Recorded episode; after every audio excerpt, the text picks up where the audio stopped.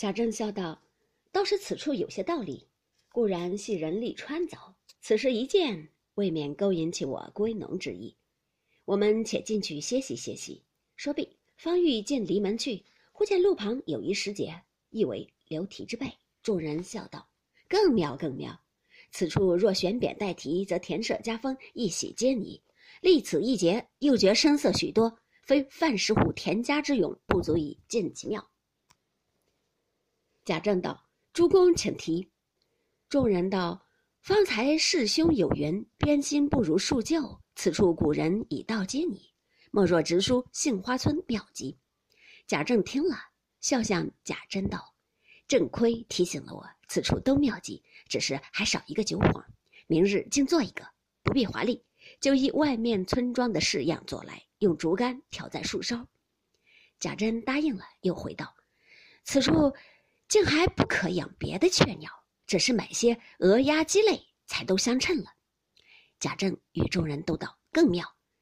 贾政又向众人道：“杏花村顾家只是犯了正名。”村民只待请名方可，众客都道：“是呀，如今需的便是什么字样好。”大家想着，宝玉却等不得了，也不等贾政的命，便说道：“旧诗有云，红杏梢头挂酒旗，如今莫若杏帘在望四个字。”众人都道：“好个在望！”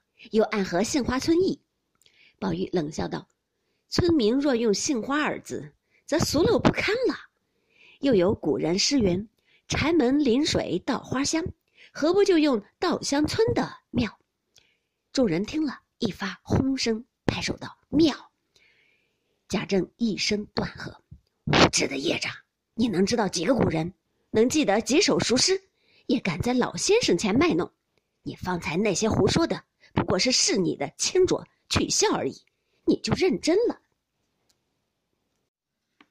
说着。引人步入茅堂，里面纸窗木榻，富贵气象，一喜皆尽。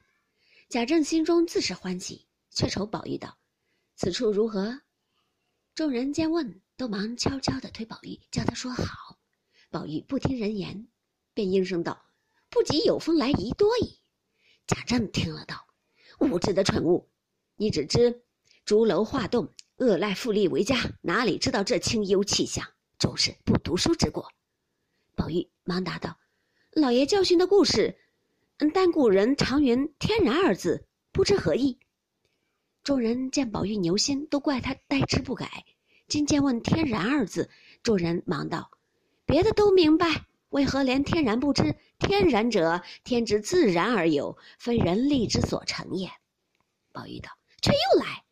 此处置一田庄，分明见得人力穿凿扭捏而成，远无邻村。”近不复郭，背山山无脉，临水水无源，高无隐寺之塔，下无通史之桥，悄然孤出，似非大观。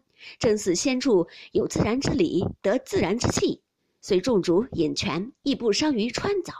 古人云：“天然图画四字，正谓非其地而强为地，非其山而强为山。虽百般精而终不相宜。”未及说完，贾政气得喝命：“插出去！”刚出去，又喝命：“回来！”命再提一联，若不通，一并打嘴。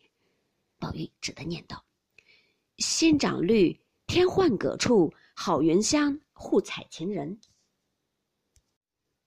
贾政听了，摇头说：“更不好。”一面引人出来，转过山坡，穿花渡柳，俯拾一泉，过了荼蘼架，再入木香棚，越牡丹亭，渡芍药圃，入蔷薇院，出芭蕉坞，盘旋曲折。